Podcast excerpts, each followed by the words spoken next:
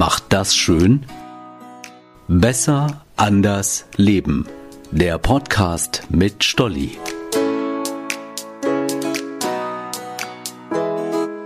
Hey, ich bin Stolli. In dieser Folge beschäftige ich mich mit Yoga. Warum? Erstens, weil ich eine Alternative zum Laufen suche. Bei diesem Wetter gewinnt zu oft mein innerer Schweinehund. Zweitens, Yoga soll zufriedener und gelassener machen. Genau das, was ich zurzeit dringend brauche. Drittens, ich probiere echt gern was Neues aus. Vor allem, wenn es so unkompliziert ist. Also nicht die Übungen, sondern das Drumherum. Für Yoga brauche ich nicht viel Platz, keine Geräte, nur meinen Körper. Es ist überall auf der Welt möglich. Mein Plan? Morgens fünf Minuten. Anregungen hole ich mir aus dem Internet. Dort gibt es natürlich Online-Kurse gegen Bares, aber auch Videos für Lau. Damit starte ich und taste mich langsam vor. Das Schöne beim Yoga, ich muss keine Erwartungen erfüllen oder jemandem gefallen. Es ist kein Wettbewerb. Es ist egal, wie ich in einer Pose aussehe. Wichtig ist, wie ich mich fühle. Übung macht ja bekanntlich den Meister. Dreimal habe ich mich schon an die Übungen gewagt und dreimal habe ich mich über mich selbst schlapp gelacht.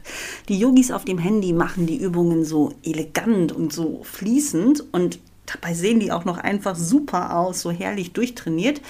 Bei mir ist das Ganze eher eine abgehackte Geschichte, ziemlich wackelig, manchmal kippe ich sogar um. Aber nach den fünf Minuten geht es mir echt gut. Ich spüre meine Muskeln in den Armen und Beinen und stelle immer wieder fest, dass Übungen wie der herabschauende Hund einfach aussehen, aber in echt gar nicht so einfach sind.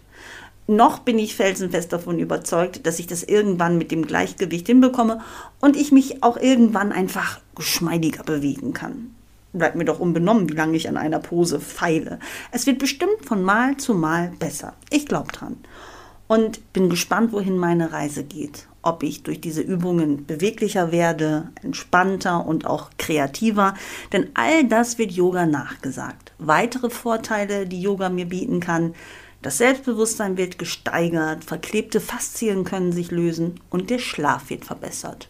Wenn das stimmt, nicht schlecht. Und beim Yoga kann man sich austoben. Es gibt viele verschiedene Stile, angefangen beim klassischen Hatha Yoga über Bikram Yoga. Beim Bikram Yoga beträgt die Temperatur im Studio zwischen 35 und 40 Grad. Insgesamt 26 Yoga-Stellungen werden dabei praktiziert. Für mich also erstmal uninteressant, da ich ja für mich alleine und zu Hause üben will. Auch Lach-Yoga oder Nackt-Yoga sprechen mich nicht so an. Wie soll ich mich denn da auch auf die Übungen konzentrieren? Aber noch was Verrücktes. Es gibt auch Yoga für Hunde. Viele Hundeschulen bieten Frauchen und Herrchen gemeinsame Entspannung mit dem geliebten Vierbeiner an. Was bringt's? Angeblich lernen unruhige Hunde zu entspannen. Ängstliche Hunde fühlen sich sicherer und die Bindung zwischen Mensch und Tier wird gesteigert. Okay, jedem das seine. Und mir viel Geschmeidigkeit und Kräftigung. Ja, Ach, ich merke, dass ich schon wieder viel zu viel möchte. Ich möchte auch diese definierten Muskeln wie die Yogis im Video. Ich möchte ausgeglichener sein, warten können und endlich verinnerlichen, dass man nichts erzwingen kann. Es kommt so, wie es kommt.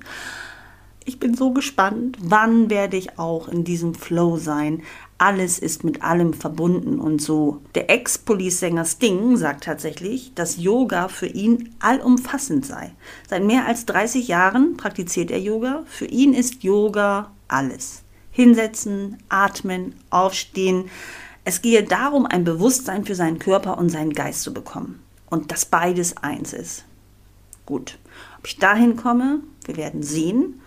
Und bis dahin bloß nicht hetzen. Yoga erfordert Übung und Zeit.